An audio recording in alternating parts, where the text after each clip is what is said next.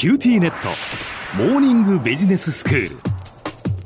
今日の講師は九州大学ビジネススクールで異文化コミュニケーションがご専門の鈴木右文先生です。よろしくお願いします。よろしくお願いします。先生今日は英国における異文化シリーズということですが。はいロンドンとそれ以外を交互にご紹介していますけども、はい、え今日はロンドンの回で、えーと、セントポール大聖堂というのを取り上げたいと思います。はい、聞いたことありますかね？名前はぐらいなんです名前はね、えー、うん、イタリアのサンピエトロ大寺院とかっていうと皆さんよくご存知だと思うんですが、えー、まあ、イギリスの大聖堂はね有名なところとそうではないところといろいろあるんですけど、まあ、ロンドンの中ではウェストミンスター寺院に次いで、まあ、有名なところではあるんですが、はい、日本の方々にはあまり馴染みがないかもしれません。ただ、現地でセントポール大聖堂っていうと知らない人がいたらおかしいというぐらい有名なところです。はい。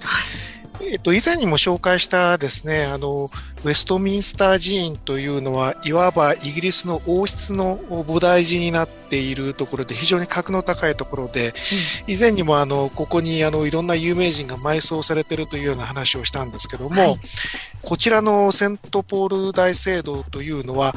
国教会がいくつかのこの教区を持っていて、このロンドン全体を取り仕切ってる一番トップに立つ教会になっています。うんうん、はい。で、大きさとしてもですね、その、今では高さが110メーターぐらい。あの、昔あの、もっと高いのが建てて焼けちゃったんですけども。そうだったんですね。えー、はい。あの、行ってみると、あの、見上げるような、ものすごい荘厳な背の高い大聖堂になっています。で、はい。あの、写真をちょっとご覧になってると思いますけども、うん、ちょうどあの、ドームがかぶさってお椀をひっくり返したようなあの形のものがてっぺんに乗っかってるようなタイプの教会なんですね。で、はいはいはい、こういうのは建築史的に言うとバロック様式といって、まあ18世紀ぐらいから出てきた形なんですよ。はい、で、あの、大昔の教会っていうのはゴシック式といって、こう、とんがった先頭が立っているようなものだったわけなんですね。で、見たらすぐ、あの、違いがわかると思いますが、うんうん、えー、大昔はそういうものだったんですけども、現在ではドーム型になっていると。うん、で、今、こういうことをぐちゃぐちゃ言っていますが、多分ですね、皆さんがこのセントポール大聖堂、ああ、あれかっていうふうにわかるような情報としてはですね、うん、ダイアナさんとチャールズ王太子さんが結婚式を挙げたところ、あるいは、サッチャー元首相が、あの、の葬儀が行われたところというふうに言うと、ああ、もしかして、映像で見たことがあると。っていうね。あそうでしょう、えー、そうですよね。はい。あの、非常に王室のその重要な儀式というのが、うん、こういう教会で行われることが多くて、まあ、菩提寺のウェストミンスターで行われることもあれば、うん、えー、ロンドンで一番のセントポールで行われることもあるというような形になっていますので、多分ですね、ロンドンに行って観光をすると言ってですね、2箇所、3箇所って形になると、ウェストミンスター寺院は行くけれどもという話なんでしょうけども、えー、セントポール大聖堂は多分あの、7つ8つと訪れる人がいれば、そのくらいの中には入ってくるだろうなっていう感じのものでございます。はい。はいこちらは先ほどあの少し歴史を申し上げましたけども、昔はそのとんがった方のあのゴシック式の建物だったわけなんですが、うんうん、一番最初に建てられたのは大体7世紀ぐらい。7世紀といっても、日本も割とですね、いろんな仏教建築とか、そのくらいの頃からいろいろありますので、まあ、僕らはあんまり、ね、驚きませんよね。そうですね。うん、だけど、やっぱ古いことは間違いないんで、うん、ただその頃の7世紀のものが現存しているその建物ってのはなかなかなくて、うんうん、まあいくら石でできてると言ってもですね、まあ当時は実は石じゃなくて木造だったりしたんですけども、うん、まあいろいろ火災で消失してしまって、今あるものは先ほど申し上げたようにバロック式ですから、18世紀初めぐらいにできてるというものではあります。うんで、こちらですね、あの、先ほどあの、眠ってる人がいるという話をあの少ししましたけども、うん、ウェストミンスター寺院では、例えば、ニュートンとか、スティーブン・ホーキングとか、もうそうそうたる人たちが眠ってるという話をしたと思うんですけども、はい、えっと、こちらの、えっと、セントポール大聖堂もですね、名前を挙げれば、ああ、その人ですかというような人たちが眠っていまして、うん、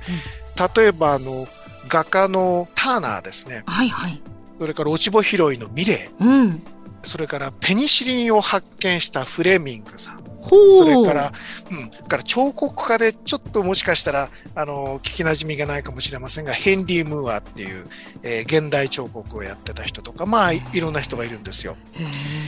で、その中に、あの、もしかしたら聞かない名前かもしれませんが、クリストファー・レンという人がいて、はい、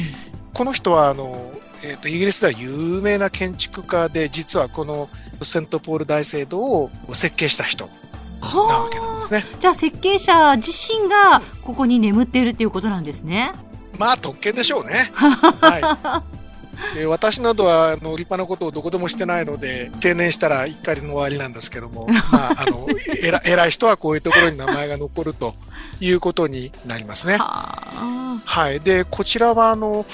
観光客としてはドームの一番上まで行ってみたいという人が結構いるんですけども、うん。以前にもいろんなところで私話をしてるんですが、高所恐怖症なもんですから、途中まで行って、高いところにあの、おじけづいて座り込んで、係員の人に助けてもらったっていうことがありましてですね、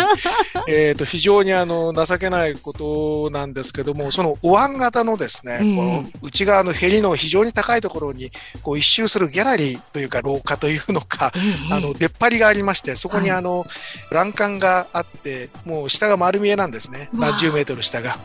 そこを通り抜けないといけなかったので、もうすいません、係の人呼んできてっていうようなことをしたんですが。わじゃあ私も無理かもしれません、先生。あ、そうですか。はい、あの、非常にあの、それは親近感を感じるんですけども、うん、注意してほしいのは、こういう、その、キリスト教関係のところは日曜日はお休みですので、日曜日観光できないということと、から非常に高いですね。あの、調べてみたら18ポンドという、今で大人が18ポンド。うん、今160何円かなので、今の利益レートでいうと3000円超えるんですよね。なので非常に高いなと。だけど、あの、ぜひイギリスに行けることになったら皆さん行ってみてください。うん、やっぱ中も美しいんでしょうからね。えー、では先生、はい、今日のまとめをお願いいたします。はい、えっ、ー、と、ロンドンのセントポール大聖堂。観光的にはもしかしたらナンバーワンという地位ではないかもしれないけれども、ロンドンの教区教会です。非常に荘厳で大きな施設なので、ぜひ中を見てみてください。今日の講師は九州大学ビジネススクールで異文化コミュニケーションがご専門の鈴木雄文先生でした。どうもありがとうございました。ありがとうございました。キ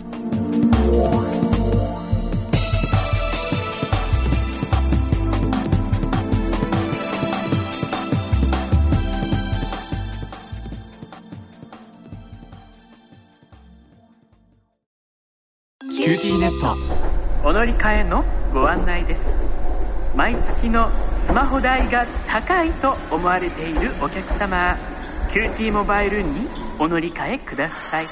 あなた乗り換えるわよ。お父さん早く。乗り換えるなら今格安スマホの QTモバイル